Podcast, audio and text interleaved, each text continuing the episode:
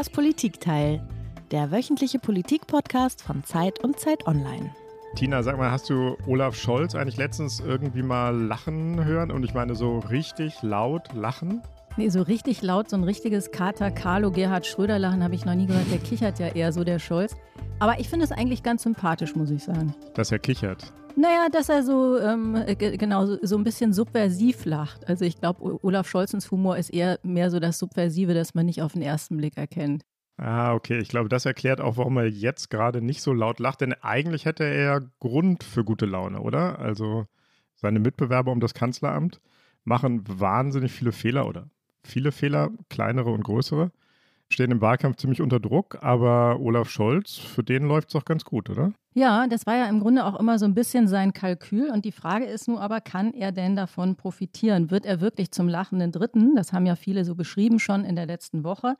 Und gibt es doch noch einen Weg für ihn ins Kanzleramt? Denn seine Partei ist ja ziemlich eingemauert, die SPD. Da rührt sich nichts, auch wenn er gute Werte hat. Und die Frage, die uns natürlich besonders interessiert, ist, wie würde denn ein Olaf Scholz, falls er es denn schaffen würde, Deutschland regieren? Was wäre das für ein Kanzler? Und darüber wollen wir heute sprechen mit einem Kollegen, der als SPD-Experte fast schon länger im Amt ist als Olaf Scholz selbst. Aber erstmal stellen wir uns, glaube ich, nochmal kurz vor, Heinrich. Ne? Ich bin Tina Hildebrand. Du bist Tina Hildebrand, ich bin Heinrich Wefing. Und wie jede Woche sprechen wir auch diesmal hier in das Politikteil eine Stunde lang mit einem Gast über ein Thema. Und unser Gast, ich habe schon gesagt, ist einer der besten Kenner der deutschen Sozialdemokratie. Das ist unser Kollege Peter Dausen, der ist Redakteur im Hauptstadtbüro der Zeit. Er ist aber viel mehr, er ist auch Autor einer super beliebten Kolumne und normalerweise, wenn er im Urlaub war, dann tritt immer ein SPD-Vorsitzender zurück. Das ist aber diesmal Gott sei Dank nicht passiert. Peter ist aus dem Urlaub zurück. Und die SPD-Vorsitzenden sind noch im Amt, aber man merkt es ja eigentlich auch gar nicht. Vielleicht liegt es auch ein bisschen daran. Herzlich willkommen im Politikteil, lieber Peter. Ja, hallo. Freut mich, dass ich dabei sein darf. Klar, wir freuen uns, dass du da bist und wie jeder Gast hast auch du ein Geräusch mitgebracht.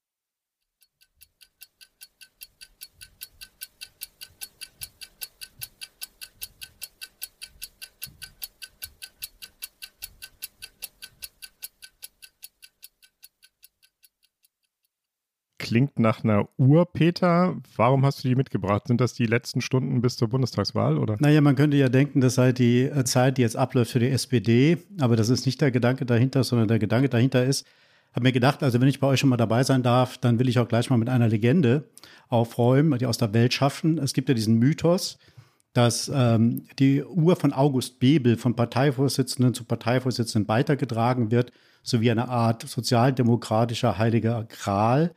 Dem ist nicht so. Ähm, die Uhr ist im äh, Willy Brandt-Archiv der Sozialen Demokratie in Bonn. Wie kam es äh, zu diesem Mythos? Also August Bebel äh, ist ja jemand aus der Gründergeneration der SPD und bis heute eine legendäre Figur. Alle beziehen sich sehr gern immer auf August Bebel als einer der sozialdemokratischen Überväter. August Bebel starb 1913 in der Schweiz ähm, und er hat kurz vor seinem Tod seine Uhr, seine Taschenuhr an einen Schweizer Sozialdemokraten weitergegeben.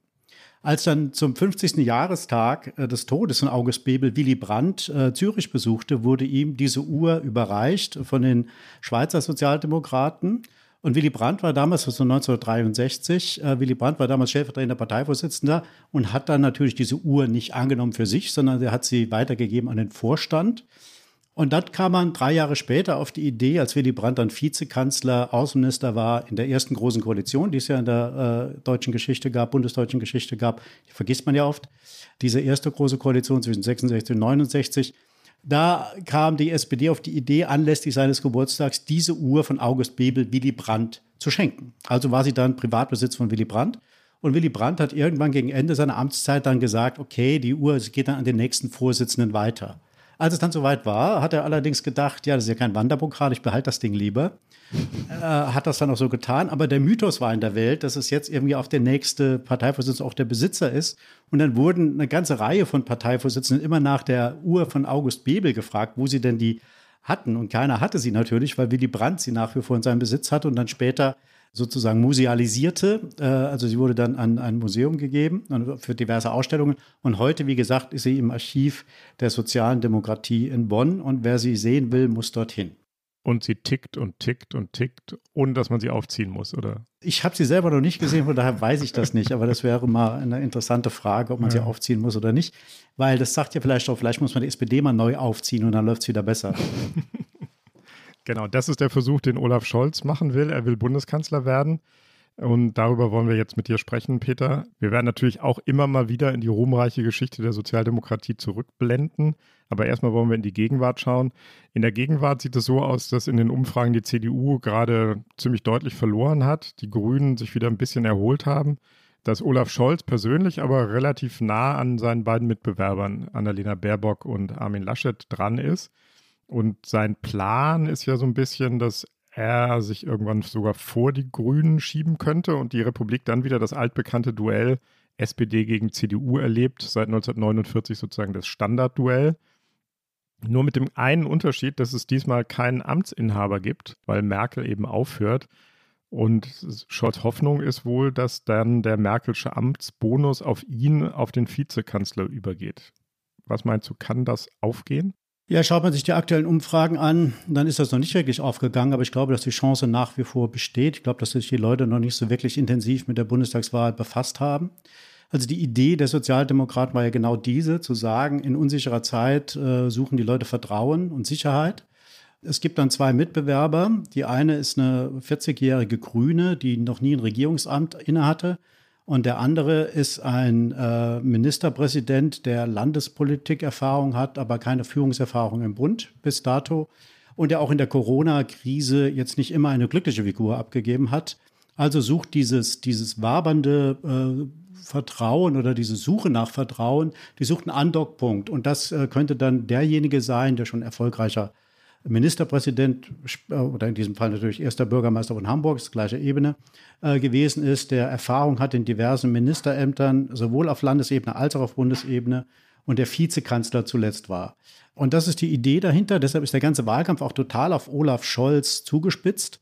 Und das kann sein, das wird sich allerdings erst relativ kurzfristig, glaube ich, entscheiden, dass diese Überlegung auch noch aufgeht. Wenn wir uns anschauen, äh, wie sich die letzten Landtagswahlen entwickelt haben, da gab es äh, in den letzten Wochen immer eine starke Veränderung hin zu den Amtsinhabern. Und das sind ja auch die Leute, die, den, äh, die man vertraut, denen man vertraut, äh, die die größte Bekanntheit haben.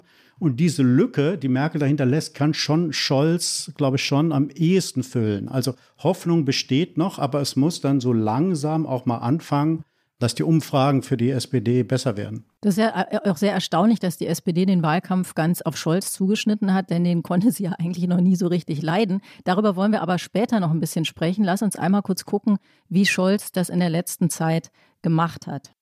Und als jetzt hier die neuen Nachrichten kamen, dass auch hier etwas passiert ist, habe ich natürlich den Ministerpräsidenten Söder angerufen, übrigens auch Herrn Kretschmer in Sachsen und mich über das Ausmaß der Zerstörung erkundigt, das dort stattgefunden hat. Es sind große Zerstörungen, die vor allem im Westen Deutschlands stattgefunden haben und deshalb kann man, auch wenn man das, was hier ist, sieht, sagen, das ist schon etwas, was eine nationale Dimension hat. Deshalb muss auch das ganze Land helfen und wir müssen auch insgesamt dabei sein, wenn es darum geht, eine Soforthilfe Hilfe zu organisieren und wenn es darum geht, dafür Sorge zu tragen, dass der Wiederaufbau gelingt. Ja, das war Olaf Scholz in den ähm, Hochwasserfluten Rheinland-Pfalz und Nordrhein-Westfalen. Und er hat da nicht nur einen richtigen Ton getroffen, er hat das nicht nur gleich aufs ganze Land bezogen, er hat auch was gemacht, was ich ganz interessant finde. Er hat nämlich gleich erklärt, dass er sich mit Markus Söder und Winfried Kretschmann abgesprochen hat. Er hat also im Grunde so eine Deutschland-Allianz da demonstriert. Das ist ja was, was Armin Laschet mit seinem eigenen Geschwisterparteifreund Söder bis heute eigentlich nicht so richtig hinbekommt. Heute erleben wir einen kolossalen Fortschritt im Bereich der internationalen Besteuerung von Unternehmen. 130 Länder haben sich eben im Rahmen der Organisation für wirtschaftliche Zusammenarbeit darauf verständigt, dass sie eine Mindestbesteuerung von Unternehmen miteinander garantieren wollen. Alle zusammen repräsentieren mehr als 90 Prozent des Weltsozialprodukts. Und deshalb ist das eine tatsächliche, wirkliche, massive Veränderung, die wir für die nächsten Jahre und Jahrzehnte erleben werden. Der Race to the Bottom, der Wettbewerb nach unten ist vorbei. Ja, das war nochmal Olaf Scholz in seiner Eigenschaft als Finanzminister und Vizekanzler verkündet, dass eine globale Mindeststeuer nun doch kommen soll. Da ist er in Washington aufgetreten und das ist natürlich ein großer Erfolg für ihn und verbunden mit einem Thema, das für die Sozialdemokratie extrem wichtig ist. Ja, und wir haben es vorhin schon gesagt, im persönlichen Vergleich liegt er inzwischen vor seinen Kontrahenten, der Olaf Scholz, aber trotzdem bleibt seine Partei einbetoniert, als wäre die komplett unberührt von allem, was drumherum passiert. Mal ganz kurz, Peter, da kann man ja ganze Seminare dazu füllen. Wie erklärst du dir das? Ich glaube mir, es gibt, wie gesagt, ganz, ganz viele Gründe, vielleicht aus der Aktualität heraus. Den wichtigsten aus meiner Sicht, es gibt momentan in diesem Wahlkampf so zwei Grundstimmungen. Ähm, die eine Grundstimmung besagt, wir brauchen endlich einen Aufbruch. Nach diesen zumindest den letzten vier Jahren von Angela Merkel relativ bleiern, äh, nicht mehr viel passiert, vor allem in der Klimakrise gibt es einen, einen richtigen Stau. Äh, wir müssen noch schneller werden und entschiedener werden. Und diese Sehnsucht nach einem Aufbruch, nach Veränderung, die verkörpern die Grünen, weil wie gesagt das Klimathema so dominant ist und durch die, das, was in den letzten Wochen passiert ist, noch dominanter wurde. Also diese Sehnsucht nach Aufbruch, die geht in Richtung der Grünen und der Kandidatin Baerbock. Und dann gibt es noch eine andere Grundstimmung im Volk. Das ist die nach dem, ja, lasst mich in Ruhe so ein bisschen. Also man hatte äh, jetzt anderthalb Jahre lang Stress mit der Corona-Krise und jetzt kommt noch die nächste Weltkrise sozusagen dazu. Und äh, irgendwie will man das jetzt nicht. Man will einmal durchatmen, zumal die Corona-Krise ja auch wiederkommt. Wir reden schon von der vierten Welle, die im Herbst ansteht. Die Leute fühlen sich ein Stück weit, glaube ich, auch überfordert. Und so diese Botschaft, lasst mich in Ruhe, die greift ein bisschen die, oder sehr deutlich sogar die CDU auf, weil sie äh, extrem ambitionslos aus meiner Sicht in der Klimapolitik ist. Und äh, von daher, zwischen diesen beiden Strömungen geht die SPD momentan ein bisschen verloren. Also das ist der aktuelle Grund. Und der tiefer liegende Grund ist, dass die SPD natürlich seit 1998 hat sie nur vier Jahre lang nicht regiert. Zwischen äh, 2009 und 2013, sonst war sie immer mit dabei. Und die Leute haben auch ein bisschen Überdruss. Äh, und das lähmt auch eine Partei. Und äh, wenn man immer auch nur, äh, oder die letzten Jahre immer nur die zweite Geige gespielt hat und nie das Gefühl hatte, wir profitieren von dem, was man macht, dann, dann strahlt diese Partei auch keine Aufbruchswillen mehr aus. Das ist momentan sozusagen das psychologische Problem der SPD. Ein Personalproblem kommt dazu, jenseits von Scholz, dass man äh, zwei Leute an der Spitze hat, die alles andere verkörpern als äh, Aufbruch, äh, zumal man ja in seinem Programm, die SPD in ihrem Programm, äh, genau das eigentlich ansprechen will. Also da passt vieles nicht so richtig zusammen momentan. Werbung die fünf reichsten Männer haben ihr Vermögen seit 2020 verdoppelt. Zugleich sind fünf Milliarden Menschen ärmer geworden. Im Podcast Entwicklungssache spricht Entwicklungsministerin Svenja Schulze mit Expertinnen wie Sera Baltinijic von Oxfam über die Hintergründe und Ursachen. Wie kann Reichtum auf der Welt gerechter verteilt werden? Was bedeutet das für uns in Deutschland? Erfahre mehr. Entwicklungssache. Jetzt überall da, wo es Podcasts gibt.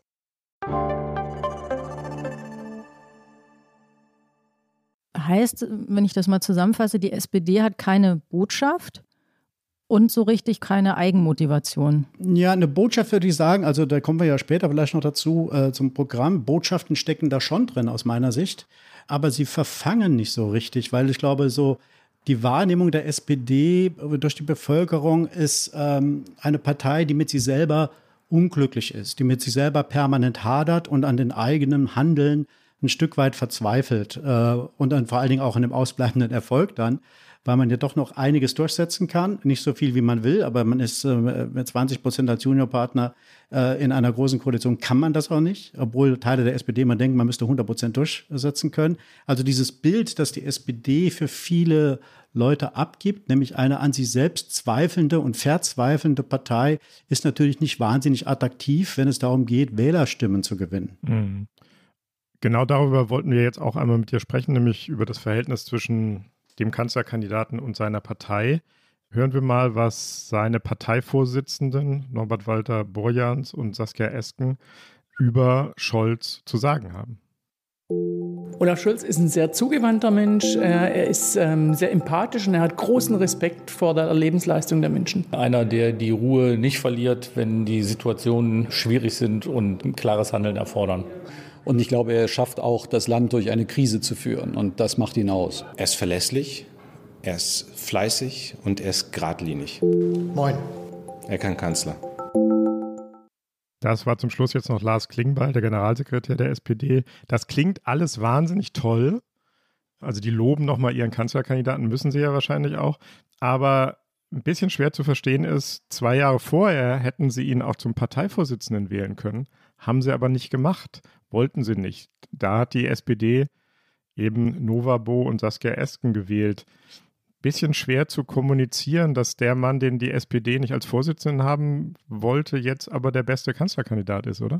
Ja, sicher. Das wird dem Olaf Scholz wahrscheinlich in den nächsten Wochen noch öfters um die Ohren gehauen werden von diverser Seite. Das ist ganz klar. Auf der anderen Seite kann man ja auch äh, versuchen, das ins Positive zu wenden, nämlich zu sagen, also ich bin hier nicht der Kandidat, äh, der ideologische Vertreter einer äh, Partei, sondern ich bin jemand, der bei den Deutschen insgesamt äh, beliebt ist. Und ich bin nicht derjenige, der sklavisch ausführt, was die Parteibasis will, sondern ich agiere pragmatisch. Sowas hatten wir ja auch schon bei Angela Merkel, so eine ähnliche Haltung. Die muss man gar nicht aussprechen, sondern man macht es einfach. Und äh, da vielleicht wird Olaf Scholz von einem Großteil der Bevölkerung auch genau so wahrgenommen, nämlich als jemand, der genügend Eigenständigkeit hat, dass er nicht zum Büttel der eigenen Partei wird. Peter, du bist ja ähm, auch einer unserer umtriebigsten Kollegen, wenn ich das mal so sagen darf. Also du bist wahnsinnig viel im Land unterwegs, du begleitest viele Politiker und triffst dabei natürlich auch auf die berühmten Menschen draußen im Lande. Hast du denn den Eindruck, das, was du gerade so beschrieben hast, das kommt bei denen so an? Oder hast du den Eindruck, dieses Argument, der Olaf Scholz ist ein äh, guter Typ, aber da ist ja diese Partei und diesem Problem? Ist das sehr präsent? Begegnet dir das oft? Ja, das begegnet mir schon, das begegnet mir schon. Aber es gibt auch, also Olaf Scholz ist auf der anderen Seite aber auch keine Person, die sozusagen die Herzen erobert. Ja, mhm. der macht ja auch einen sehr interessanten Wahlkampf. Das ist der Versuch, im Prinzip allein über den Kopf, also allein als Vernunftmensch wahrgenommen zu werden. Das ist mit Sicherheit auch ein Defizit. Äh, und es gibt immer wieder Berater, die ihm sagen, er müsse emotionaler wirken. Und wenn er es dann versucht, wirkt das aber auch nicht mehr ganz authentisch. Also davon würde ich mittlerweile auch abraten diesen Versuch. Man müsste eigentlich ein paar andere Figuren an seine Seite stellen oder im Hintergrund mitagieren, öfters auftauchen lassen, wie beispielsweise Malu Dreyer. Die hat genau dieses emotionale Defizit, das er hat, füllen kann und ganz authentisch füllen kann. Also dieses, dieses Problem oder dieser Versuch, sozusagen die Menschen allein über den Kopf zu erreichen, ist schwierig, weil ich glaube, dass die Leute auch ein Stück weit äh, immer auch so ein, das Gefühl haben wollen, ich würde mit meinem Kanzler auch oder mit meiner Kanzlerin auch mich gerne mal auf einen Kaffee oder auf ein Bier treffen und mit dem mich unterhalten. Und Olaf Scholz hat diese Ausstrahlung nicht. Er hat so ein bisschen so eine, so eine Ausstrahlung einer intellektuellen Arroganz ein Stück weit, weil er sich ja auch oftmals für äh, den Schlausten in der Runde hält. Also von daher ist das, ist das auf der einen Seite schwierig, auf der anderen Seite, wie gesagt, ist er derjenige, der halt ähm, am längsten dabei ist und dieses Vertrauen, dass die Leute in Politik und in Erfahrung in Politik setzen, am stärksten verkörpert, viel stärker als wir beiden anderen. Mhm. Trinkt er denn Bier eigentlich, Peter, der Olaf Scholz? Also ich habe auch schon äh, Olaf Scholz, es gibt eine Bar unten in der hamburgischen Landesvertretung und da gibt es regelmäßig auch mal Hintergründe. Und dann trinkt er äh, auch ein Bier, er trinkt aber auch Wein und ähm, er ist da nicht asketisch. Also es gibt ja andere Politiker, ja, ähm, das äh, Seehofer, nicht Seehofer. Ähm, du meinst Stoiber, ne? Stoiber. Mhm. Stoiber hat ja immer, äh, glaube ich, Tee getrunken aus diesen Bierhumpen. Salbeitee. Salbeitee, wie eklig. Äh, und da ist, da ist äh, Olaf Scholz schon anders. Also wenn da wenn da Wein im, oder wenn das aussieht, dass sei Wein im Glas, dann ist auch Wein im Glas und nicht irgendwie ein Apfelsaft. Also das, äh, und Olaf Scholz, Tina hat es ja vorhin ganz am Anfang mal gesagt, also Olaf Scholz ist ja keiner, der irgendwie permanent lacht oder so, so laut lacht per se, sondern ist jemand, der eher kichert. Und das hat irgendwie, wenn er da so ein paar Weinchen trinkt, kichert er halt öfters mal. Und das ist irgendwie dann wiederum sehr lustig und eigentlich ganz sympathisch, weil da was rüberkommt, so was fast Kindliches was man irgendwie mit diesem Mann, wenn man ihn als öffentliche Figur so wahrnimmt, überhaupt gar nicht verbindet. Man muss ja jetzt auch nochmal sagen, ähm, ich bin ja jetzt heute hier aus Hamburg zugeschaltet. Ihr beide sitzt, nein, Tina sitzt in der Nähe von Köln und Peter sitzt in Berlin. Hier in Hamburg war Olaf Scholz ja Bürgermeister und er war ein sehr populärer Bürgermeister, muss man sagen. Er hat zweimal die Wahl gewonnen, einmal sogar mit absoluter Mehrheit. Mag jetzt ein bisschen daran liegen, dass die Hamburger an sich auch nicht so laut lachen, sondern eher kichern und ein bisschen distanzierter sind aber gerne schon ein Bier trinken. Also er war schon sehr populär und die Leute mögen ihn hier auch sehr. Man denkt, glaube ich, hier überwiegend gerne an ihn zurück. Aber Scholz ist, das müssen wir natürlich jetzt auch nochmal sagen, auch jemand, dem Skandale und Niederlagen anhängen. Es gibt diesen Cum-Ex-Skandal, sehr komplizierte Finanztransaktionen. Da hat äh, gerade in dieser Woche der BGH ein Urteil gefällt. Es gibt den Wirecard-Skandal, wo gefragt wird, wo war denn da die Aufsicht durch ihn, durch den Bundesfinanzminister? Ja, und dann gab es noch, auch hier in Hamburg, nicht sehr populär, den G20-Gipfel 2017. Und die Stadt war in Belagerungszustand und es wirkte wie Bürgerkrieg, jedenfalls für hanseatische Verhältnisse. Es ist aber trotz aller Vorbereitungen durchweg, nicht durchweg gelungen, die öffentliche Ordnung aufrechtzuerhalten. Nicht zu jedem Zeitpunkt und nicht überall. Dafür dass das geschehen ist, bitte ich die Hamburgerinnen und Hamburger um Entschuldigung. Ja, das war vielleicht einer der bittersten Tage oder mehrere Tage hintereinander, als hier in Hamburg der Mob tobte und äh, die Polizei komplett überfordert war. Also Scholz inszeniert sich gerne als Macher, aber ihm hängen auch Skandale und Niederlagen an.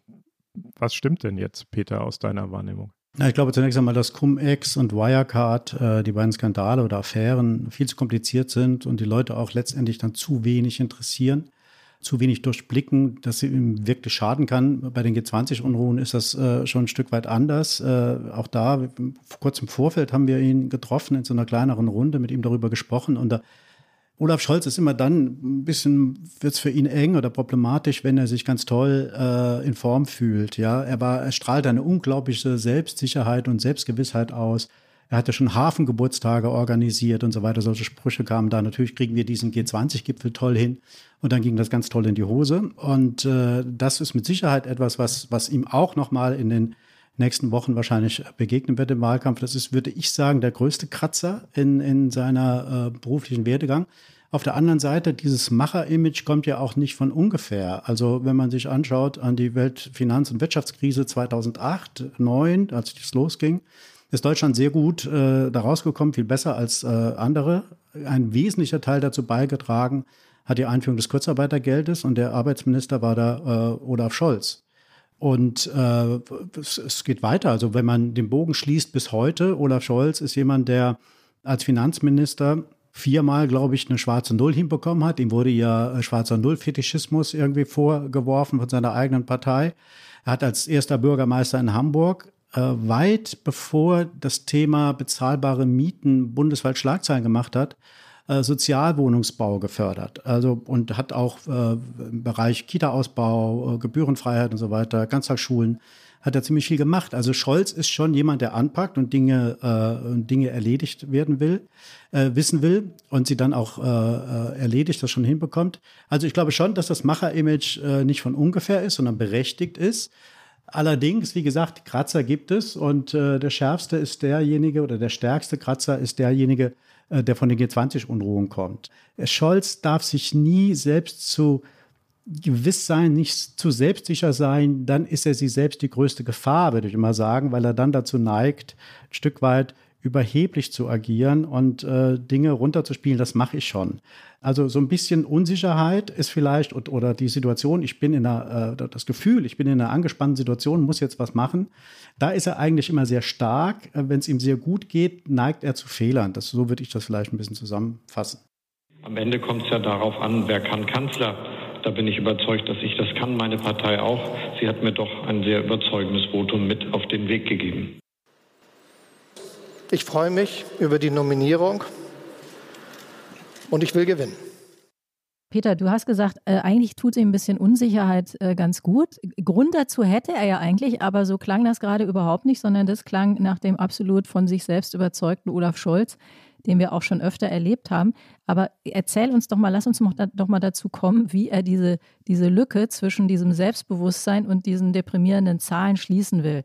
Also wie wollen die Strategen in der SPD, die es ja hoffentlich noch gibt, wie wollen die denn das Kanzleramt erobern und diese Lücke schließen? Also die setzen ganz auf Olaf Scholz als Person. Es gibt äh, sozusagen keine andere Alternative. Also die Idee ist, die Leute werden in den letzten Wochen entscheiden, wem trauen wir es am, als, am ehesten zu. Und dann nehmen wir nicht eine 40-Jährige ohne Regierungserfahrung und wir nehmen keinen Landespolitiker, sondern wir nehmen einen, den müssen wir nicht unbedingt äh, aus vollem Herzen heraus bewundern äh, oder lieben sogar, sondern wir nehmen einen, von dem wir wissen, dass er, dass er was kann. Ja? Äh, und das ist die Strategie der SPD und verbunden sozusagen mit ein paar inhaltlichen Aussagen, die äh, ganz interessant sind, also bezogen auf Zukunftsmissionen, die die SPD in ihrem Wahlprogramm drin hat. Da kommen wir vielleicht später nochmal dazu. Also eine Kombination aus, wir haben den besten Mann und denjenigen, der am meisten Vertrauen verdient und den ihr am besten kennt. Das ist ja auch die Botschaft, Sie kennen mich so versteckt, mit der Angela Merkel ja sehr erfolgreich äh, Politik gemacht hat. Und das versuchen zu verbinden mit einer Aufbruchserzählung, auch mit Themen, die man mit der Sozialdemokratie bisher nicht so zwingend verbunden hat, aus der Situation heraus, aus der Aktualität heraus. Und das, darauf setzen die, dass das in den letzten Wochen noch äh, zum Erfolg wird. Ich sehe jetzt keine andere Strategie. Und eigentlich läuft sie auf die Rahmenbedingungen, sind für die SPD gar nicht so schlecht, weil die beiden anderen Kandidaten bisher etwas underperformen, um das mal so zu nennen. Und da kann nochmal Bewegung in den letzten Wochen auf jeden Fall reinkommen. Ich glaube, eine Sache, die wir vielleicht mal erklären müssten für unsere Hörer und Hörerinnen, weil uns ist das, glaube ich, klar, aber man merkt oft im, im, Gespräch, dass das anderen nicht so klar ist. Die Strategie beruht natürlich ganz stark auch darauf, dass man nicht, eine, nicht die, den größten Teil der Mehrheit braucht, um Kanzler zu werden. Ja, klar. Peter, ne? Also es gibt, ja. äh, das ist eine, auch eine Analyse bei der SPD, aber nicht nur bei der SPD, betrifft man ja auch bei vielen Politikwissenschaftlern und auch unter Kollegen. Also die Zeit ist vorbei, wo die Volksparteien irgendwie Mitte 30, Anfang 40 Prozent äh, bei Bundestagswahlen gewinnen und dann sich noch einen kleineren Partner suchen und damit irgendwie eine Regierung als Zweierkoalition bilden. Sondern wir werden wahrscheinlich äh, drei, vielleicht sogar vier Parteien haben, die sich irgendwo knapp unterhalb der 20 Prozent bis an die knapp unterhalb der 30 Prozent Grenze bewegen werden und dann in wechselnden Koalitionen künftig auch Dreierkonstellationen äh, möglich machen. Das heißt also umgerechnet, wenn, die, wenn es der SPD gelingen sollte, vor die Grünen zu kommen, und dann, ich sag mal, 22 Prozent holt, die Grünen holen 20 Prozent und dann braucht man, äh, die FDP steht ja momentan sehr gut, bei 12 Prozent in Umfrage oder mehr sogar teilweise dann kann man natürlich auf eine Ampelkoalition setzen. Dann reichen auch 20, 22 Prozent beispielsweise, um den Kanzler zu stellen. Man muss dann keine 32 Prozent holen. Die vielleicht ein anderer hat. Ne? Das ist ja der Clou an der Sache, dass es einen gibt, der eigentlich der Stärkste ist, der aber am Ende gar nicht regiert. Ja, das zählt aber nicht. Es muss, ich muss ja eine politische Mehrheit zusammenbekommen äh, im Bundestag. Und da kann, wenn es Armin Laschet, ich glaube nicht, dass er 32 Prozent holt, aber sollte es ihm gelingen, 32 Prozent zu holen, dann äh, äh, heißt das nicht automatisch, dass er auch Kanzler wird. Der kann, auch wenn er zehn Punkte Vorsprung hat.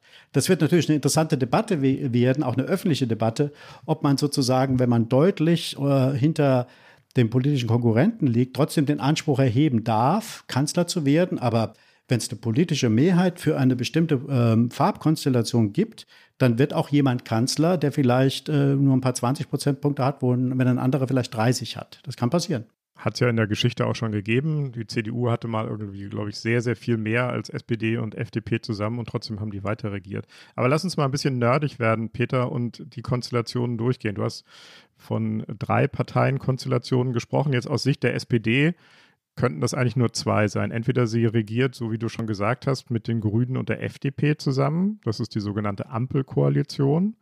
Und in dem Fall wäre es eine rote Ampel, weil die SPD mehr hätte als die Grünen. Nur dann könnte Olaf Scholz ja selber Kanzler werden. Oder die andere Option wäre Rot-Rot-Grün oder Rot-Grün-Rot. Lass uns mal über das letzte zuerst sprechen. Da hat unser Kollege Robert Pausch letztens geschrieben, dass so ein Bündnis quasi ausgeschlossen sei, weil es in der Linkspartei ziemlich viele Leute mit sehr merkwürdigen Vorstellungen in der Außenpolitik gibt, die mit den Grünen und der SPD nicht zusammengehen und weil es auch überhaupt keine Kontakte, also auch persönliche Kontakte zwischen den Linken und der SPD und den Grünen gibt, jedenfalls nicht genug, um eine Koalition zu bilden. Also Rot-Rot-Grün ausgeschlossen. Siehst du das auch so? Ja, sehe ich auch so. Also äh, Herr Bartsch, der ähm der Vorsitzende der äh, linken äh, Bundestagsfraktion, der sagt, wenn man Rot-Rot-Grün äh, machen kann oder machen will, braucht man zwingend eine Erzählung, warum das notwendig ist. Und er selbst sieht diese Erzählung gar nicht. Die Bevölkerung sieht es schon mal gerade gar nicht. Olaf Scholz will das auch nicht. Und in der SPD wollen es auch immer weniger, weil die auch sehen, wie sich die Linkspartei verändert, auch die Zusammensetzung in der Fraktion verändern wird, aller Voraussicht nach. Der ostdeutsche Anteil der, oder der Anteil der ostdeutschen Abgeordneten wird abnehmen in der nächsten äh, Legislaturperiode, wenn sie überhaupt in den Bundestag kommen. Die liegen momentan bei 6 Prozent oder so. Ähm, und es werden mehr Westdeutsche kommen. Das heißt, mehr Westdeutsche bei den Linken, das sind Leute, die früher in K-Gruppen waren, Sektierer und nicht so pragmatisch orientierte Linke, wie sie in Ostdeutschland oft anzufinden sind. Also die Zusammensetzung der linken äh, Bundestagsfraktion wird sehr viel schwieriger werden äh, für eine Dreierkonstellation, die ja, wenn es überhaupt reichen sollte, eine ganz knappe Mehrheit hätte. Das Risiko ist viel zu groß. Und wie gesagt, Scholz will diese Option auch gar nicht. Also bleibt im Prinzip nur die Ampel. Aber der Weg dahin ist auch nicht ganz einfach. Aber er ist sozusagen die einzige Chance, aus meiner Sicht die einzige Chance, wie die SPD den Kanzler stellen kann. Äh, Ampel ja oder nein. Und wenn das nicht gelingen sollte, werden wir bei der SPD wahrscheinlich äh, beim Parteitag am Ende des Jahres eine radikale Neuaufstellung sehen. Also wenn die SPD in der Opposition landet, äh, da wird eine ganze Generation abtreten und wir, wir, die, die, SPD wird sich dann ganz neu formieren müssen. Kann aber sein. Über SPD und Opposition reden wir ja. gleich, Peter. Lass uns einmal noch über die Ampel reden, ähm, weil das ja auch sehr spannend ist. Ähm, also Ampel hieße, und damit Scholz Kanzler wird, müsste die SPD vor den Grünen liegen. Das wäre schon mal bitter für die Grünen, die ja eine Weile lang gehofft hatten, sie könnten sogar über der CDU liegen. Jetzt landen sie auf Platz drei. Schwierige Situation, um dann in eine Koalition zu gehen. Noch schwieriger aber, wie schaffen es Scholz und die Grünen, die FDP dazu zu holen? Denn die brauchen sie ja für die Ampel.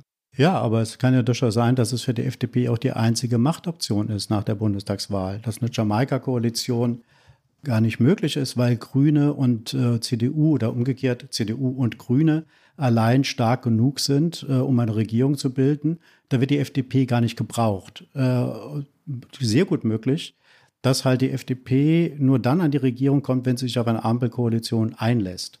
Und ich sehe das bei dem Thema beispielsweise Klimapolitik gar nicht so problematisch. Der problematischste Punkt äh, ist die Steuerpolitik, weil sowohl Grüne als auch ähm, SPD sagen, um die immensen Investitionen, die wir in den nächsten Jahren in den Klimaschutz äh, äh, leisten müssen, um halt diese Klimaziele 1,5 Grad Begrenzung der Erderwärmung bis 2045 zu erreichen, brauchen wir ganz viel Geld. Äh, und deshalb können wir uns auf keinen Fall äh, brauchen, müssen wir auch äh, Leute stärker besteuern die Reichen stärker besteuern. Das will die FDP auf keinen Fall haben. Die spricht ja eher von Steuererleichterung. Das wird das große Problem sein, da auf einen, auf einen Nenner zu kommen. Aber ich sehe das nicht als unlösbar. Hm. Du kannst ja also vorstellen, dass es eine Ampel gibt, in der die SPD regiert. Habe ich richtig verstanden, Peter? Ne? Weil viele, viele glauben das ja gar nicht und glauben ja, wenn, kann es nur eine sogenannte grüne Ampel geben, wo die Grünen dann den Kanzler stellen. Ja, das ist die wahrscheinlichere Variante. Das ist die wahrscheinlichere Variante und zugleich, also rechnerisch die wahrscheinlichere Variante, aber politisch die unwahrscheinlichere. Weil für die FDP ist es äh, leichter, einen sozialdemokratischen Kanzler äh, Scholz zu akzeptieren als eine grüne Kanzlerin Baerbock. Womit hängt das zusammen? Ich glaube einfach, dass die Grünen, das gibt es auch so einen Neidfaktor bei der FDP, ja. Die, die Grünen realisieren den Traum der FDP. Ja, Christian Lindner hat vor vier Jahren gesagt, wir gehen nicht in, in diese Koalition, weil es ist besser, nicht zu regieren, als schlecht zu regieren. Und das Kalkül dahinter war, dass der, der Überdruss an einer großen Koalition, an einer nächsten großen Koalition, dass der Überdruss dann bei ihr als politischer Profit landet, dass sie also wachsen kann und jetzt äh, ist es so, dass die Grünen von diesem ganzen ähm, Überdruss an der Großen Koalition profitieren und dass nicht, dass nicht Christian Lindner sozusagen die herausragende Figur geworden ist, sondern das Führungsduo Baerbock-Habeck bei den Grünen eine viel größere Attraktivität bei der Bevölkerung hat als die FDP. Die FDP steht nicht schlecht da, aber sozusagen dieses spektakuläre Aufstieg von der schwächsten Fraktion in jetzt eine Partei, die um die 20 Prozent äh, kämpft und mehr. Das ist schon sehr bemerkenswert. Und für die, für die FDP wäre auf jeden Fall dieser Weg hin, eine grüne Kanzlerin zu unterstützen oder eine grüne Kandidatin zur Kanzlerin zu machen, viel schwieriger als mit Olaf Scholz äh, einen Sozialdemokraten zum Kanzler zu machen, zumal es ja eine lange sozialliberale Tradition auch in der deutschen Politikgeschichte gibt. Mhm. Wäre das denn für die SPD akzeptabel? Ist ja lustig, dass wir jetzt schon darüber reden, dass das für die FDP nicht akzeptabel wäre, dass ein grüner Kanzler wird, aber für die SPD müsste das ja eigentlich viel schlimmer sein, oder nicht? Ja, natürlich. Das ist eine Sache, die bisher aus meiner Beobachtung heraus irgendwie total verdrängt wird als Debatte. Also wenn man die Sozialdemokraten danach fragt, dann sagen die, es wird nicht passieren, wir werden vor den Grünen liegen. Ob man in eine, äh, nachdem man permanent geschwächt wurde in Regierungen, wo man der Juniorpartner äh, gestellt hat, dann in eine andere Konstellation wechselt, wo man auch nur der Juniorpartner wäre, Ob die Partei das macht, ist eine aus meiner Sicht vollkommen offene Frage. Natürlich ist es für die SPD leichter, mit den Grünen zu koalieren. Auf der einen Seite inhaltlich viel leichter. Auf der anderen Seite ist es natürlich psychologisch total schwierig, sich darauf einzulassen, dass man eine Grüne auch zur Kanzlerin macht. Damit würde man ja festschreiben, dass wir, also die SPD, auf absehbare Zeit äh, dann die Nummer drei, maximal die Nummer drei wäre. Und das wäre so ein bisschen eine Kapitulationserklärung. Ich halte diese, die, die Frage ist bisher bei der SPD nicht ausdiskutiert. Und äh, die könnte drohen, dass wir das Wahlergebnis zeigen. Bitte eine Frage noch zu diesem ganzen Komplex. Für Scholz ist die wahrscheinlich einzige Chance, dass er Chef des Kanzleramtes wird, wenn er Chef einer Ampelkoalition wird. Das haben wir jetzt rausgearbeitet. Und er setzt da ja auch ganz massiv drauf. Was, glaube ich, nochmal interessant ist zu hören, solche Koalitionen entstehen ja nicht erst in den Koalitionsverhandlungen, sondern in der Regel muss es vorher schon Gesprächskanäle gegeben haben. Leute haben sich schon mal zusammengesetzt, brauchen ein gewisses Vertrauen zueinander, um vier Jahre miteinander regieren zu können. Dann gibt es irgendwelche Treffen schon Jahre vorher in Pizzerien oder Bars oder so. Gibt es solche vorbereitenden Gespräche für eine Ampel in, zwischen diesen drei Parteien? Also ich kenne keine Treffen zwischen den drei Parteien, ich kenne aber Treffen zwischen äh, jeweils zwei Partnern. Hm. Also es treffen sich SPD mit äh, Liberalen, gibt es Gespräche, Gesprächskanäle zwischen SPD und Grünen sowieso, aber es gibt aber auch Gesprächskanäle äh, zwischen den Grünen und der FDP. Ich glaube nicht, dass jetzt sozusagen schon ein Regierungsprogramm ausgearbeitet wird, das man dann direkt nach der Wahl vorlegt. Dafür gibt es ja auch Sondierungsgespräche.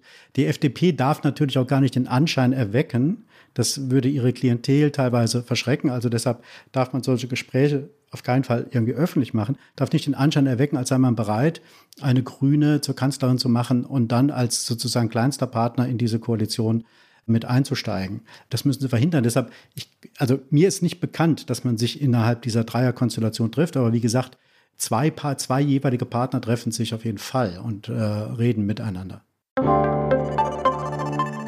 Werbung. Diese Woche in der Zeit? Die Bücher des Frühlings. 16 Seiten blühende Fantasie. Von gefährlichen Liebschaften, einer Flucht auf dem Mississippi und magische Erzählkunst das Literaturspezial zur Buchmesse in Leipzig. Die Zeit, Deutschlands größte Wochenzeitung. Jetzt am Kiosk oder direkt bestellen unter zeit.de/slash bestellen.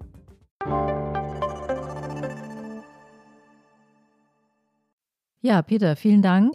Ich glaube, das wäre ein guter Moment, um hier mal zu unserer beliebten Rubrik, den Flop 5, zu kommen.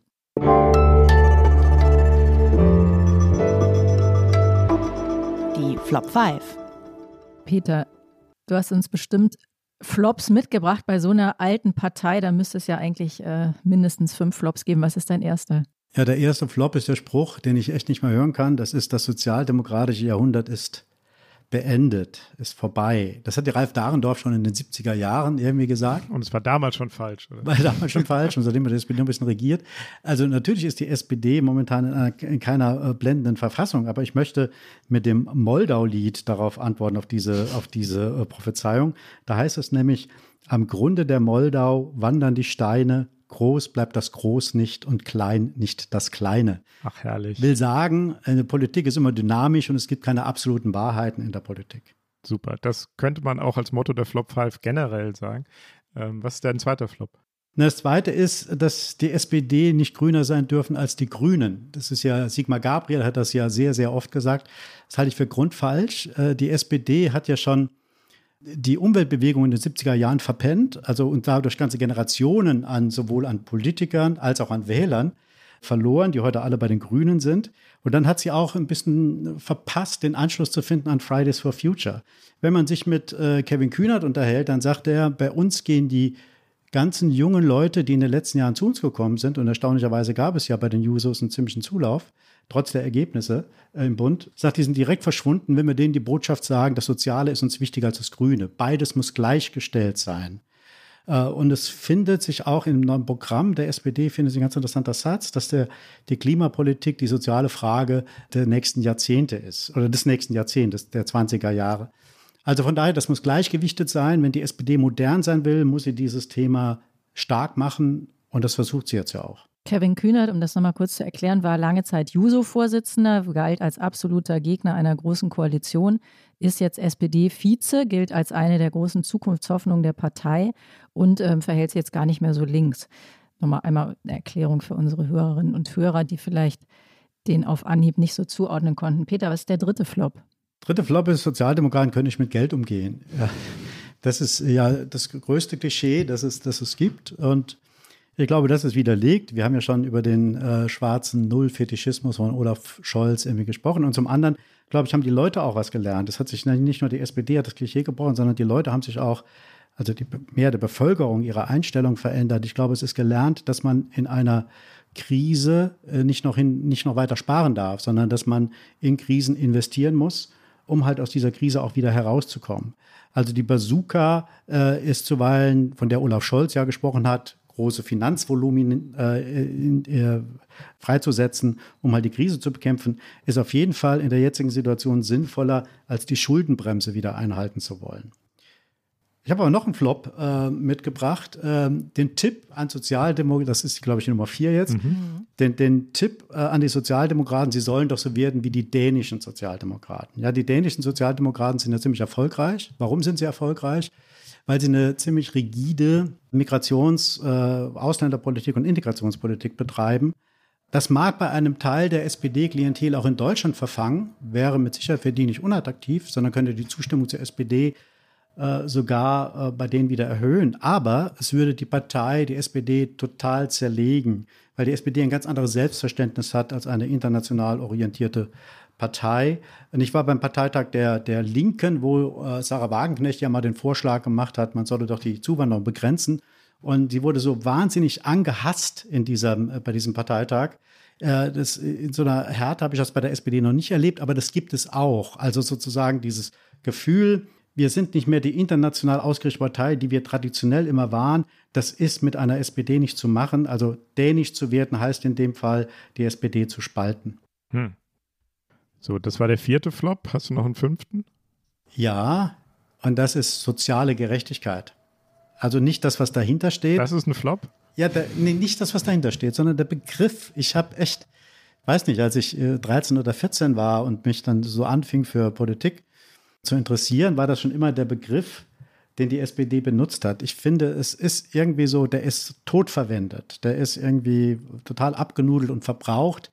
Mir fällt auch kein anderer ein, das ist das Problem. Mhm. Aber automatisch ist, wenn man an soziale Gerechtigkeit als Begriff sieht, denkt man eher an das Gestern und nicht an das Morgen. Und die SPD muss eine Partei werden, die viel stärker mit dem Morgen verbunden ist als mit dem Gestern. Die Partei sehnt sich ja immer wieder nach dem Gestern. Das ist so ganz typisch äh, für die Sozialdemokratie wenn sie wieder erfolgreich sein will. Das, äh, von daher sollte man auch über Begriffe nachdenken. Und die Uhr von Also eine Auge. Apple Watch sich zulegen, genau.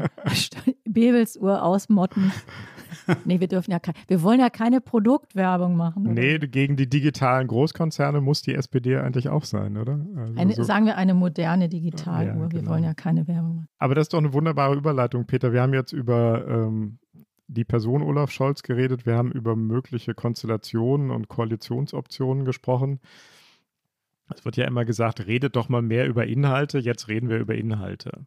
Schwarz-Grün oder Jamaika stünde nach Ansicht derer, die dafür sind, für eine Verbindung von Ökologie und Ökonomie. Für was stünde denn eine Ampel? Zumal eine Ampel, die Olaf Scholz führen würde. Was wäre ihre Aufgabe? Na, ihre Aufgabe wäre sozusagen die Verbindung aus Ökologie und Ökonomie äh, sozial zu begleiten und sozial abzufedern. Das äh, liegt ja auf der Hand, dass der ökologische Umbau der Industriegesellschaft hin zur CO2-Neutralität vor allen Dingen für sozial Schwache teuer wird. Das sind diejenigen, die am, leis, am meisten darunter leiden und da muss man sich Mechanismen überlegen, wie man das abfedert. Äh, weil ohne Ausgleichsmechanismen wird man die Zustimmung dieser Leute zu einem solchen Umbau nicht gewinnen. Und von daher wäre das eine, eine, sinnvolle Überschrift für eine ähm, Ampelkoalition. Kannst du das mal konkret an einem Beispiel machen? Ja, konkret an einem Beispiel. Ähm, wir haben beispielsweise, sollen ja äh, die Leute zukünftig E-Autos fahren. Hm. Viel mehr als heute, also weg vom Verbrennungsmotor hin zum E-Motor. E-Autos sind nur viel, viel, viel, viel teurer ähm, als äh, der Verbrennungsmotor. Und 60 Prozent der Leute kaufen in Deutschland äh, Gebrauchtwagen. Es gibt aber noch gar keinen Markt für gebrauchte E-Wagen. Also muss man diesen Markt relativ schnell schaffen, damit auch sozial Schwächere, also Leute mit einem geringeren, niedrigen oder geringerem Einkommen, sich das leisten können. Da kann man sich vorstellen, dass das Dienstwagenprivileg künftig äh, nur noch äh, für E-Autos gilt, dass also und dass die dann irgendwie auch schneller sozusagen aussortiert werden. Und das Großteil des Verbrauch des Gebrauchtwagenmarktes kommt ja von den von den Dienstwagen und dass man da schnell einen Markt schafft, ähm, wo auch sozial Schwächere sich E-Autos leisten können. Also das ist ein Beispiel, äh, wie man es macht. Da muss man sich natürlich auch überlegen, generell bei der CO2-Bepreisung, dass man Ausgleichsmechanismen findet, wie man halt sozial Schwächere, die höhere Preise, die zu zahlen sind für Strom, dann entlastet. Da gibt's, die SPD schlägt vor, dass man äh, die EEG-Umlage äh, abschafft damit der Strom auch dadurch schon mal billiger wird. Und dass man gleich, Sie denken darüber, in ein ähnliches Modell, das die Grünen haben, dass man so eine Art Kopfpauschale für sozial Schwächere irgendwie dann auszahlt. Darüber denkt die nach, ist aber noch nicht entschieden, ob sie es auch machen wollen. Peter, wir wollen ja, ähm, der Gast hat ja immer recht, aber sozial Schwächere sind ja eigentlich. Finanziell Schwächere. Finanziell Schwächere, ne? Ist das vielleicht auch so ein Problem der SPD, dass sie sozial Schwächere immer so anspricht, als wären die irgendwie so ein bisschen äh, sozial minder bemittelt, obwohl man eigentlich meint, Leute mit wenig Geld? Ja, also es ist, es gibt ja die Rede vom kleinen Mann, die hat man sich ja äh, irgendwie sozusagen verbeten, ähm, will man nicht mehr, weil das sind nicht, also diejenigen, die nicht so viel Geld verdienen, sind nicht kleine Leute, sondern das sind, äh, so versucht es die SPD jetzt zu erzählen, die eigentlichen Leistungsträger in der Gesellschaft und sozusagen eine andere Wahrnehmung. Äh, hat sich auch eine Bevölkerung, glaube ich, durch die Corona-Krise durchgesetzt. Äh, es gab ja viele Berichte darüber, wie halt Pfleger oder auch ähm, Kassiererinnen in Supermärkten welche Leistungen die in dieser Zeit erbracht haben. Da hat sich ein bisschen der Blick drauf verändert. Ich glaube aber nicht, dass es irgendwie eine Frage ist der Ansprache bei der SPD. Ich glaube, dass die SPD diese Klientel durch ihre Politik der letzten Jahre, vor allen Dingen der Beginn in der Ära Schröder, als es Rot-Grün gab und diese äh, neoliberalen Reformen kam. Die SPD ist da für diese Leute nicht mehr der Hort der Sicherheit, sondern diejenigen, die verantwortlich sind, dass ihr Leben unsicherer geworden ist. Ne? Durch Hartz IV, durch die Einführung von sehr viel Leih- und Zeitarbeit. Also die SPD ist da nicht die Lösung äh, für diese Leute mehr, sondern sie ist zur Verursacher ihrer Unsicherheit und ihrer etwas prekäreren Lage geworden. Und das ist ein, das ist das eigentliche Problem aus meiner Sicht, warum die SPD heute als Partei ähm, dieses Ansehen nicht hat, wie sie es hatte in Ende der 90er Jahre noch. Lass uns nochmal bei der Verknüpfung von diesen Themen äh, Umwelt, Klimaschutz und, äh, und Sicherheit bleiben. Das ist ja, glaube ich, einer der Bereiche, wo klar ist, hier wird sich ganz viel verändern oder muss sich ganz viel verändern und das schafft natürlich Unsicherheit. Wie ehrlich ist denn Olaf Scholz und oder wie ehrlich ist die SPD da? Olaf Scholz spricht immer von der Stromlüge der CDU und tut immer so, die, die eine kann es nicht, der andere sagt nicht die Wahrheit. Welche Wahrheit sagt denn Olaf Scholz seinen Wählern an der Stelle? Ja, zunächst einmal ist das natürlich ein Riesenproblem äh, für die SPD, wenn man so lange jetzt in der Regierung war und jetzt ähm, den Leuten irgendwie erzählt, jetzt wird alles anders. Ähm, es wurde alles, die CDU hat alles versaubeutelt und wir brechen jetzt alles auf sozusagen und wir sorgen für diese Erneuerung, die verschlafen wurde. Das ist ein, das ist ein Glaubwürdigkeitsproblem. Dann fragt man natürlich, warum seid ihr dann in dieser Re Regierung überhaupt drin geblieben? Trotzdem, wenn man sich, also man muss sich ja festhalten, was jetzt sozusagen die Ansagen für die nächsten äh, Jahre sind. Wenn man sich das Parteiprogramm anschaut, also die SPD hat mal wieder 65 Seiten geschrieben, also Botschaft liest, ja, liest das ja nicht, weil wer tut das sich schon an, 65 äh, Seiten Parteiprogramm zu lesen.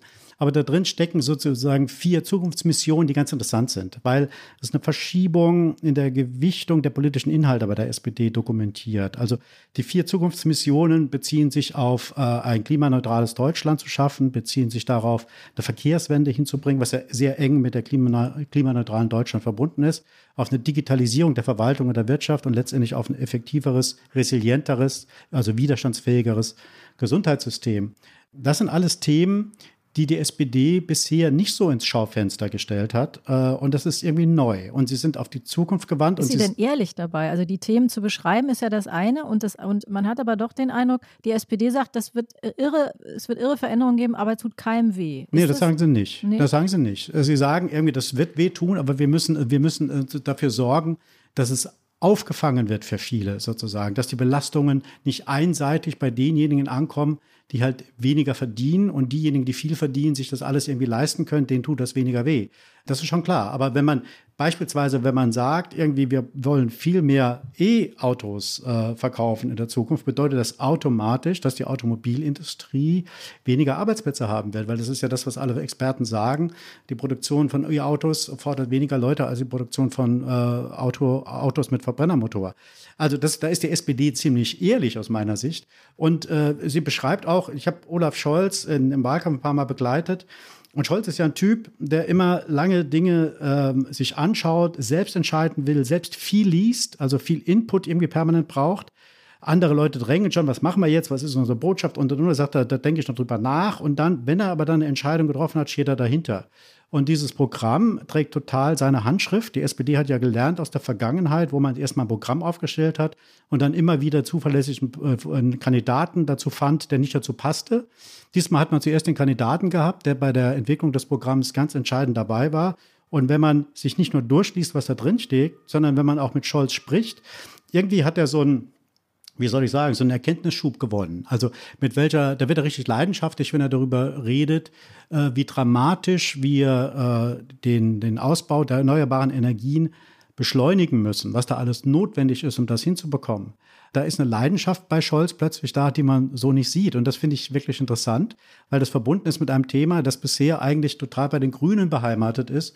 Und er versucht das äh, für die SPD ähm, mit zu behaupten oder, oder mit zu gewinnen. Also, dass die SPD stärker damit verbunden ist als bisher. Ob das gelingt, ist eine vollkommen offene Frage. Es kann natürlich sein, dass das letztendlich auch eher den Grünen nutzt. Aber ich glaube schon, dass die SPD in dieser Frage sehr ehrlich ist, zumal sie dieses Thema Kampf gegen den äh, Klimawandel und äh, Einsatz für ein klimaneutrales äh, Deutschland als erst ganz voranstellt in ihrem Programm als erste Zukunftsmission. Dann kommt schon die Verkehrswende, wie gesagt, die sehr stark verbunden ist mit dieser Klimawende, mit dieser äh, Politik ähm, gegen den Klimawandel. Über ein Thema haben wir jetzt noch gar nicht gesprochen, Peter, und da, da wundere ich mich auch immer so ein bisschen, dass die Sozialdemokraten das nicht viel stärker machen. Eines der belastendsten Themen für ganz viele Menschen ist die Lage auf den Wohnungsmärkten in den Städten. Mieten werden wahnsinnig teuer und kaum jemand kann sich das noch leisten. Und Wohnungen zu schaffen für Leute, die nicht viel Geld haben, ist sozusagen eine der klassischen Aufgaben der Sozialdemokratie in Deutschland gewesen. Ganze Stadtteile in allen großen Städten sind im Grunde gebaute Sozialdemokratie. Und dass das passieren konnte und jetzt nicht das große Wahlkampfthema der SPD ist, das verstehe ich einfach überhaupt nicht. Woran liegt das? Nein, sie versuchen es ja zu, äh, zum Thema zu machen, indem sie also Scholz selbst verweist ja natürlich auch, was er in Hamburg gemacht hat. Das wirst du, wenn du in Hamburg wohnst, Heinrich, äh, noch besser wissen als ich. Genau, das hat sich nur noch nicht auf den äh, Mietspiegel so richtig ausgewirkt. Aber, ja klar, das ist natürlich Aber er baut, äh, hier wurde viel gebaut, klar, mehr als in anderen Städten, das stimmt. Und früher. Ja, die SPD hat dieses Thema natürlich, wie andere auch, aber das ist ein typisch sozialdemokratisches Thema, natürlich sozialer Wohnungsbau. Ja. Das hat sie lange Zeit nicht gesehen, äh, viel zu gering. Und dann hat das natürlich wahnsinnigen Vorlauf. In Berlin wird mittlerweile auch sehr viel gebaut aber es schlägt auch überhaupt nicht durch, sondern der gegenteilige Effekt ist nochmal da. Mhm. Und dann gilt ja sowieso immer Lage, Lage, Lage. Sagen ja, also bis das irgendwie sozusagen in den attraktiven Wohnlagen durchschlägt, wird das lange, lange dauern. Aber die SPD versucht es ja zum Thema zu machen, aber versucht gleichzeitig nicht diesen Berliner Mietendeckel zu wiederholen, weil das auch auf der einen Seite für ziemlich viel Unterstützung gesorgt hat, auf der anderen Seite aber auch für ziemlich viel Widerstand. Und man darf ja nicht vergessen, dass die SPD heute nicht mehr eine Partei der Arbeiter ist, sondern sie ist mehrheitlich eine Partei der Akademiker. Äh, und da gibt es Leute, die selber Wohnungen haben und Wohnungen vermieten. Und wie das halt so ist, wenn das linke Gewissen auf die Realität trifft, ja, äh, sprich auf, was bringt mir monetäre Vorteile oder Nachteile, dann entscheidet man sich nicht immer nach seinem Gewissen. Mhm. Also man hat halt Angst auch, dass man mit zu rigiden Maßnahmen, wie es der Berliner Mietendeckel womöglich war, Verfassungsgericht hat ja auch gekippt, dass man da die, einen Teil der eigenen Klientel auch verärgert. Hm. Okay, machen wir jetzt mal da einen Strich drunter. Jetzt mal noch eine Frage, wenn, und das ist jetzt ein ganz großes Wenn, wenn Scholz tatsächlich Kanzler würde, wie würde sich seine Politik von der Politik von Angela Merkel unterscheiden? Also die Politik von Angela Merkel war ja sehr stark äh, von, aus Krisen herausgetrieben. Sie hat sehr gut und konsequent geantwortet auf Krisen, die von außen kamen, also von externen Faktoren. Natürlich haben wir mit der Klimakrise jetzt auch einen externen Faktor, aber die Auswirkungen sind für viele, trotz der Ereignisse der letzten Wochen, noch nicht so direkt spürbar. Und er muss halt eine Politik erklären, ähm, die für viele Leute noch, wie gesagt, noch gar nicht direkt nachvollziehbar sein mag. Das ist eine, das ist eine große Herausforderung. Aber es muss halt äh, mit viel mehr Engagement sozusagen Zukunftsaufgaben angepackt werden, als es in den letzten äh, Jahren der Fall war. Das betrifft ja nicht nur den Kampf gegen den Klimawandel, sondern auch die Digitalisierung, das ganze Großthema Digitalisierung der Wirtschaft, vor allen Dingen auch Digitalisierung der Verwaltung. Wenn man anschaut, wie weit Deutschland da hinter anderen Ländern hinterherhinkt, ist das etwas, was, was wo dringender Nachholbedarf besteht und wo man entschiedener, schneller handeln muss und nicht nur wie Angela Merkel in ihrer Zeit als äh, Klimapolitikerin sozusagen Ankündigungen macht und dann werden sie nicht umgesetzt, sondern es muss halt umsetzungsorientierter werden. Und das ist für jeden, der Kanzler wird, eine ganz, ganz große Herausforderung. Und ich glaube halt, wenn er das nicht schafft, wenn er, wenn man nicht wirklich anpackt und nicht wirklich vieles in den ersten vier Jahren in Bewegung setzt, wird der oder er oder sie Schwierigkeiten haben, in vier Jahren auch wiedergewählt zu werden. Ich glaube, dass die Leute heute viel stärker output-orientiert sind oder sein werden, als sie es zuletzt waren. Das wird sich auch ändern. Das ist ja ein optimistischer Ausklang, dass wir jetzt schon über eine Wiederwahl spekulieren. Erstmal müsste er ja überhaupt gewählt werden von einer ausreichenden Anzahl von Menschen. Aber ich sprach ja nicht nur von Olaf Scholz. nee, aber Peter, du, du kennst ja also nicht nur die SPD gut, sondern auch die CDU. Du hast ja, ähm, ich weiß, wir haben uns äh, kennengelernt sozusagen in der Spendenaffäre lang ist her. Was glaubst du denn eigentlich, wenn Angela Merkel einen Nachfolger bestimmen könnte, aus, selber aussuchen könnte, was sie ja bekanntlich nicht kann. Wen würde sie denn da eigentlich nehmen? Den Olaf Scholz oder Armin Laschet? Oder Frau Baerbock? Na, ich glaube, dass ihr vom Wesen her der Olaf Scholz äh, viel näher ist als der Armin Laschet. Ja, weil der Scholz auch jemand ist, der Dinge wissen will, wie sie auch. Ja, Dinge verstehen, bekannt dafür, dass man sich irgendwie äh, in Akten reinfrisst, dass man aber auch sozusagen ähm, auf aktuellen Diskussionen auf der Höhe der Zeit sein will. Scholz liest wahnsinnig viel und viel Interessantes. Und äh, ich glaube, Laschet ist eher so ein Typ, der gern mal alle fünf Grade sein lässt, was ja sozusagen als Rheinländer eine schöne Lebenseinstellung ist, aber als Kanzler äh, vielleicht äh, nicht so sehr zielführend. Mein Tipp wäre, dass sie sich eher Scholz auswählen würde als Laschet und damit ein Stück weit weiter im Amt bleibt. Ewig weiterleben durch Olaf Scholz. Da würde ich sagen, das war es wieder, oder? Das Politikteil, der politische Podcast von Zeit und Zeit Online. Wenn Sie uns schreiben wollen, liebe Hörerinnen und Hörer, mit Fragen, Anregungen, Kritik, gerne auch mit Lob. Unsere Mailadresse lautet daspolitikteil.zeit.de.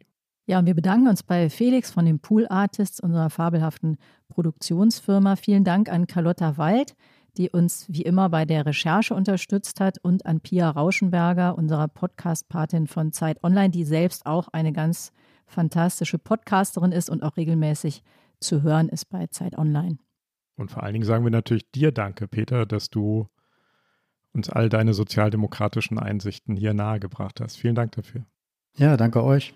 Ja, und wenn Sie mögen, hören Sie uns am kommenden Freitag hier wieder. Und wer Lust hat, kann bis dahin einen der vielen anderen Zeit-Podcasts hören, zum Beispiel den Nachrichtenpodcast Was jetzt, den es zweimal täglich sogar gibt, das einzigartige Zeitverbrechen oder unsere Feuilleton-Kollegen mit der sogenannten Gegenwart. Tina, letztens hat mir jemand erzählt, ein Kollege von uns wurde angesprochen auf unseren Podcast von einer Hörerin und die sagte, super Podcast, aber was haben die am Schluss da immer mit dieser Tasse? Was soll das mit dieser Tasse? Ja.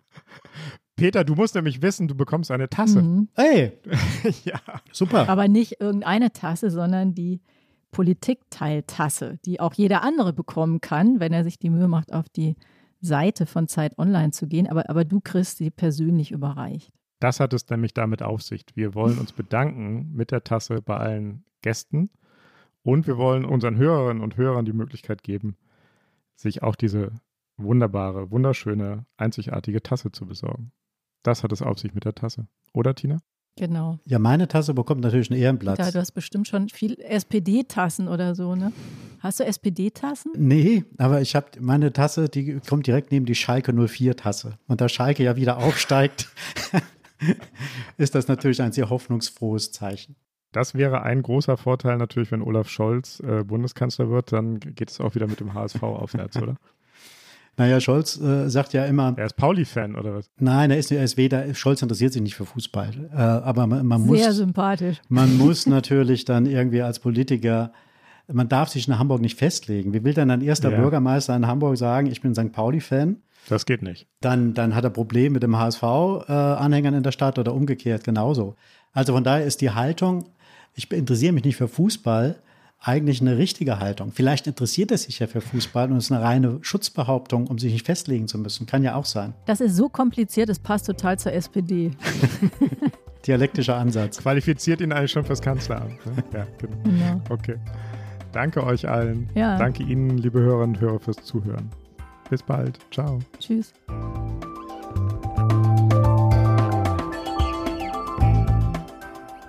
Das Politikteil ist ein Podcast von Zeit und Zeit Online, produziert von poolartists.de.